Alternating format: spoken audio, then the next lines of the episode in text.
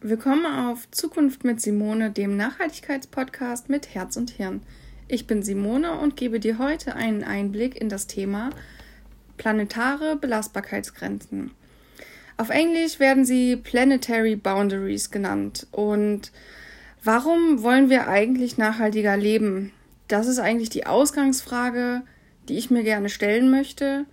Und ich komme dann immer auf, naja, ich möchte den Klimawandel aufhalten. Und wenn man das weiter zurückdenkt, Klimawandel, dazu gehört CO2-Ausstoß, ich möchte das ein bisschen reduzieren. Aber der CO2-Ausstoß ist nur eine Komponente von dem System Erde.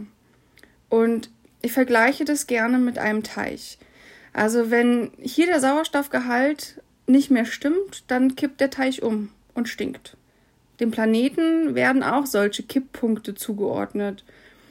Also ein stabiles Ökosystem, das wir brauchen, um überhaupt als Mensch und auch als Tier auf dem, Le auf dem Planeten zu wohnen. Unter anderem ist das natürlich das Klima, aber auch ein intakter Nährstoffkreislauf.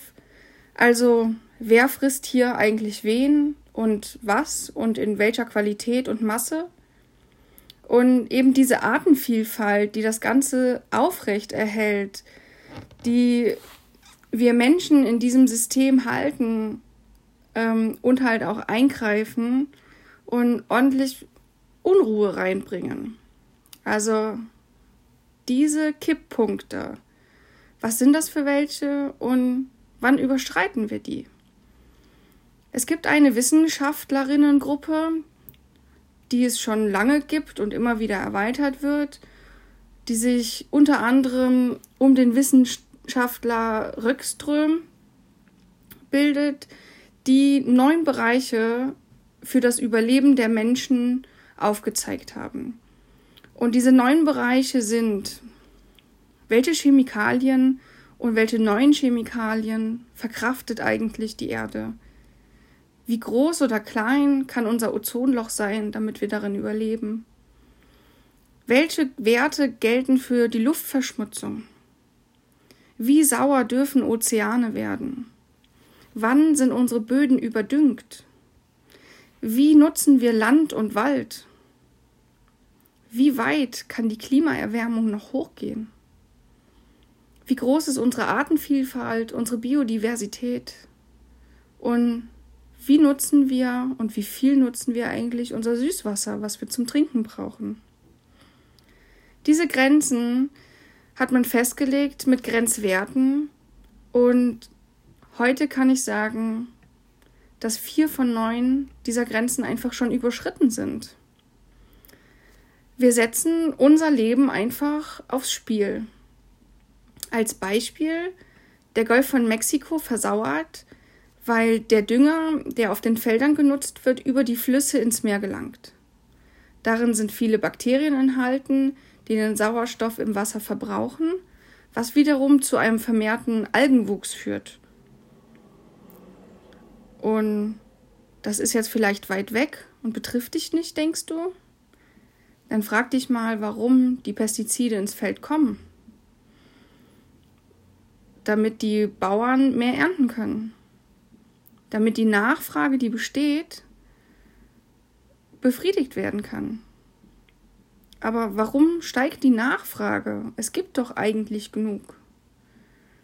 Aber dadurch, dass die Produktion verschoben wurde in, man sagt, billigere Länder, der Preis für das Produkt auch sinkt und somit sich mehr das leisten können. Und der Preis ist aber nur so billig, weil die Arbeiter zu wenig Lohn bekommen und billige Düngemittel ohne Sicherheitsvorkehrungen verwendet werden. Da wären wir dann wieder bei der Ursache. Allerdings ist die Ursache eigentlich ja auch nur eine Folgereaktion darauf, dass wir und eben nicht bereit, nicht bereit sind, die Produkte zu kaufen, die regional, bio und oder fair produziert werden, sondern wir verlangen ja nach den billigeren, den günstigeren. Aber günstig für den Planeten sind sie halt eben nicht. Und eigentlich liegt auch diese Verantwortung nicht beim Verbraucher, also nicht bei dir und bei mir. Aber ich schweife jetzt ab. Ähm, ich will damit eigentlich nur zeigen, dass alles ineinander greift. Die Basis ist der Planet und seine Belastungsgrenze. Und halt unser Verhalten. Das waren oder das ist ein kleiner Einstieg in die planetaren Belastungsgrenzen der Ozean, die Versauerung der Ozeane jetzt nur als ein Beispiel dieser neuen Grenzen. Und ich hoffe, jetzt weißt du, warum man immer noch mal einmal mehr äh, fragen muss, warum? Warum noch mal Nachhaltigkeit? Warum noch mal Klimawandel? Wo kommt das Ganze noch mal her? Ach ja, wir würden ja gerne auf diesem Planeten leben. Und damit verlasse ich dich auch schon in dieser Folge und ich hoffe, dass wir uns beim nächsten Mal wieder hören, wenn es heißt Zukunft mit Simone, dem Nachhaltigkeitspodcast.